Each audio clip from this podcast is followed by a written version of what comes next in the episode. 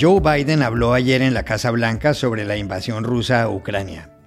Dijo que Putin es el agresor, que Putin buscó esta guerra y que tanto el presidente ruso como su país pagarán las consecuencias.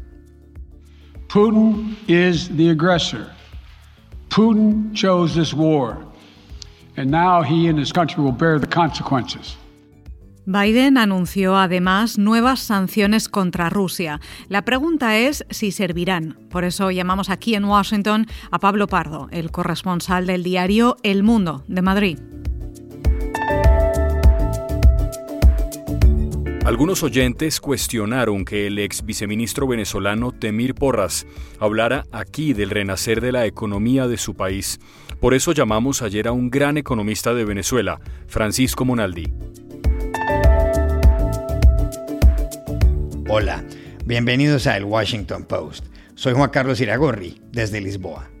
Soy Dori Toribio, desde Washington, D.C. Soy Jorge Espinosa, desde Bogotá. Es viernes 25 de febrero y esto es todo lo que usted debería saber hoy.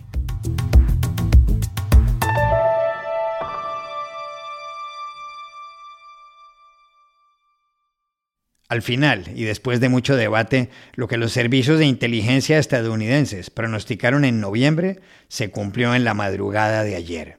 En una abierta violación de la legalidad internacional, Rusia atacó a Ucrania. El pretexto fue que grupos separatistas en dos regiones del sureste de Ucrania, Donetsk y Lugansk, más exactamente en lo que se llama el Donbass, le pidieron ayuda a Moscú para no ser víctimas de grupos radicales ucranianos, dijeron.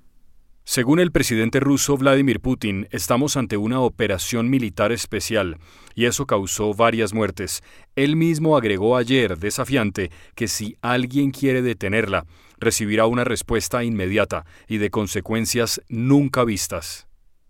Кто бы ни пытался помешать нам, а тем более создать угрозы для нашей страны, для нашего народа, должны знать, что ответ России будет незамедлительным и приведет вас к таким последствиям, с которыми вы в своей истории. Jens Stoltenberg, el secretario general de la OTAN, también habló. Según él, el ataque de Rusia es un brutal acto que ha destrozado la paz en Europa. Y agregó, ahora tenemos una guerra en este continente a una escala y de un tipo que pensábamos pertenecían a la historia. Russia has attacked Ukraine. This is a brutal act of war. Peace on our continent has been shattered. We now have war in Europe on a scale and of a, and of a type we thought belonged to history.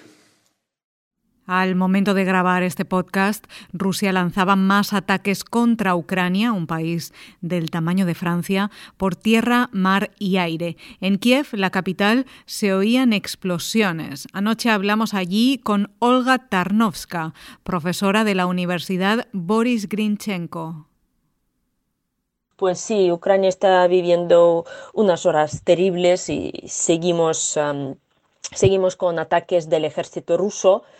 Eh, están ya entrando tanto por la parte norte como por la parte sur, disparando misiles eh, balísticos tanto desde el territorio bielorruso como desde Crimea.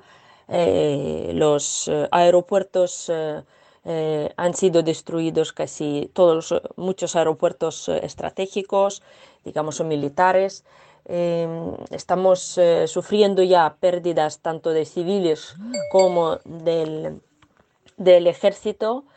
Eh, las ciudades, la mayoría, ya han declarado la hora de toque, que es a partir de las 10. algunas tiendas, algunos negocios están abiertos, pero muy pocos. La gente está ya preparada, algunos pasan horas en los refugios de bombas Aquí cada uno ya se ha hecho su maleta de emergencia. Gracias a Dios nuestro ejército nos está protegiendo de la eh, mejor manera que puede y quiero lanzar un mensaje al mundo. Aquí no hay con quién negociar, aquí hay que parar. Y em, no hay ningún em, indicio de que Ucrania se vaya a rendir. Em, incluso ya estamos sabiendo de que han em, entrado en la central nuclear de Chernóbil, cosa que nos da mucha preocupación, especialmente a los que hemos vivido como yo, que he sido ya evacuada de aquella zona hace treinta y tantos años, y ahora tengo que temer otra vez por el, eh, ah, por el posible ataque. Pero estamos con fuerza, no pasarán y hay que parar a este loco. En Ucrania, la Agencia de las Naciones Unidas para los Refugiados, ACNUR, habla ya de 100.000 desplazados. Por otra parte, algunos habitantes de Kiev lograron salir en los últimos trenes hacia Polonia. Fue el caso de Alexander, que contó anoche en Bloomberg que tuvo suerte y que el viaje le tomó 16 horas. We actually been very lucky to get out of uh, Ukraine with the second to last train that was coming here. Uh, we've spent last 16 hours uh, using all of our luck Ayer por la tarde en Washington, el presidente de Estados Unidos Joe Biden volvió a comparecer públicamente para anunciar nuevas sanciones. Dijo que Rusia verá limitadas sus operaciones en dólares, en euros, en libras y en yenes. Ahora, Biden impuso sanciones a otras cuatro entidades financieras como el VTB y el Sberbank y contra más millonarios rusos y prohibió numerosas exportaciones. De momento, no se ha retirado a Rusia del sistema SWIFT, que permite transacciones entre los bancos del mundo y que muchos consideran sería una de las medidas más eficaces. Biden tampoco anunció sanciones directas contra Putin.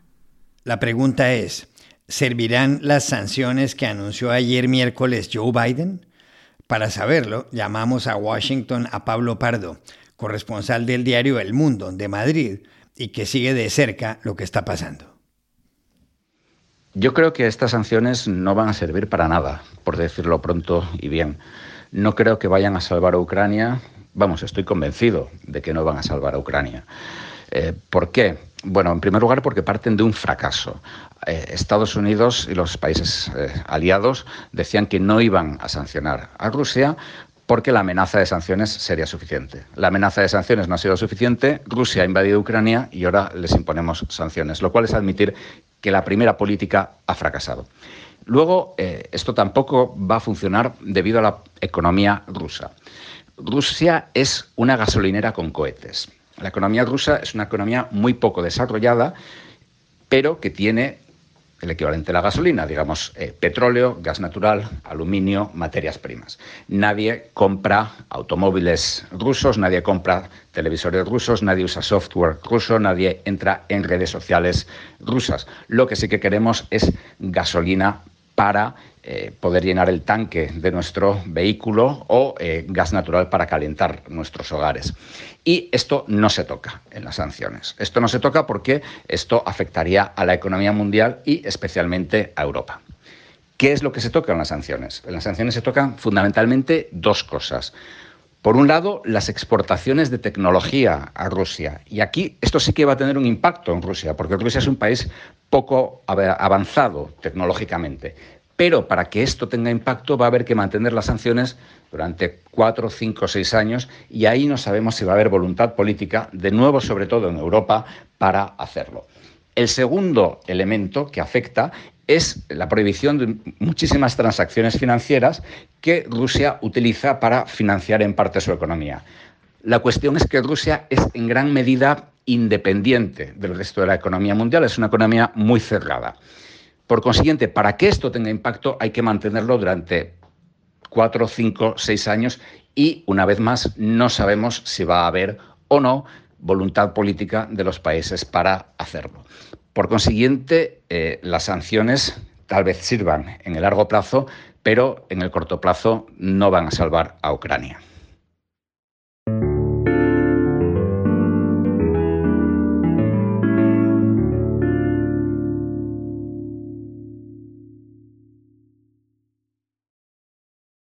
El miércoles dedicamos un segmento de este podcast a un artículo publicado en Post Opinión, la sección de columnas en español de The Washington Post, titulado El renacer de la economía venezolana.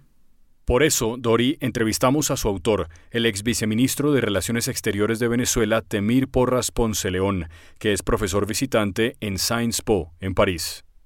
Porras explicó que el hecho de que el año pasado la economía de ese país hubiera crecido un 8,5% se debe, primero, a que Venezuela controló la hiperinflación al permitir que el dólar pudiera circular. Temir Porras dijo que otra razón por la cual creció la economía venezolana, que según él funciona mejor hoy en día, tiene que ver con que el sector privado se hizo cargo de la comercialización del petróleo. Iragorri, ayer varios oyentes cuestionaron las opiniones de Porras. Uno de ellos por Twitter fue Manuel Avendaño, que cursa un máster en la Escuela Interamericana de Defensa vinculada a la OEA. De ahí que, con el ánimo de analizar bien los puntos de vista de Temir Porras, llamamos al economista venezolano Francisco Monaldi, máster de la Universidad de Yale y con un doctorado en la de Stanford. El doctor Monaldi es además el director del Programa Latinoamericano de Energía de la Universidad de Rice en Texas. La economía venezolana presentó una mejor situación en el año 2021, fundamentalmente por un incremento muy importante del precio del petróleo, que llegó a estar en el año 2020 en un mínimo de 7 dólares y que para enero del año 2022 eh, el precio del crudo venezolano estaba en 64 dólares.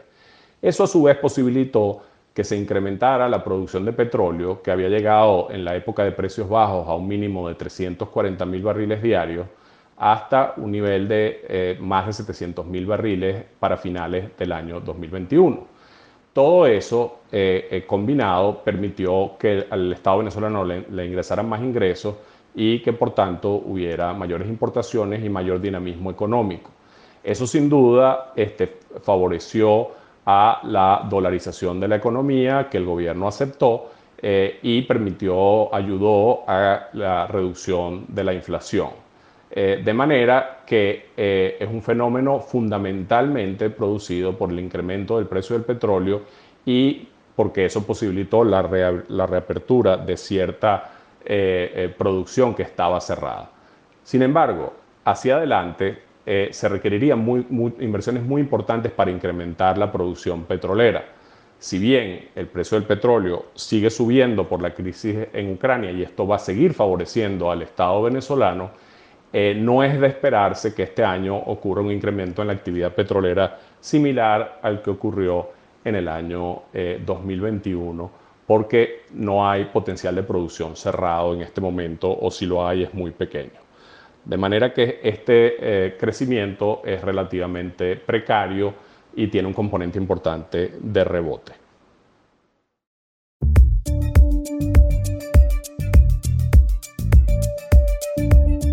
Y estas son otras cosas que usted también debería saber hoy.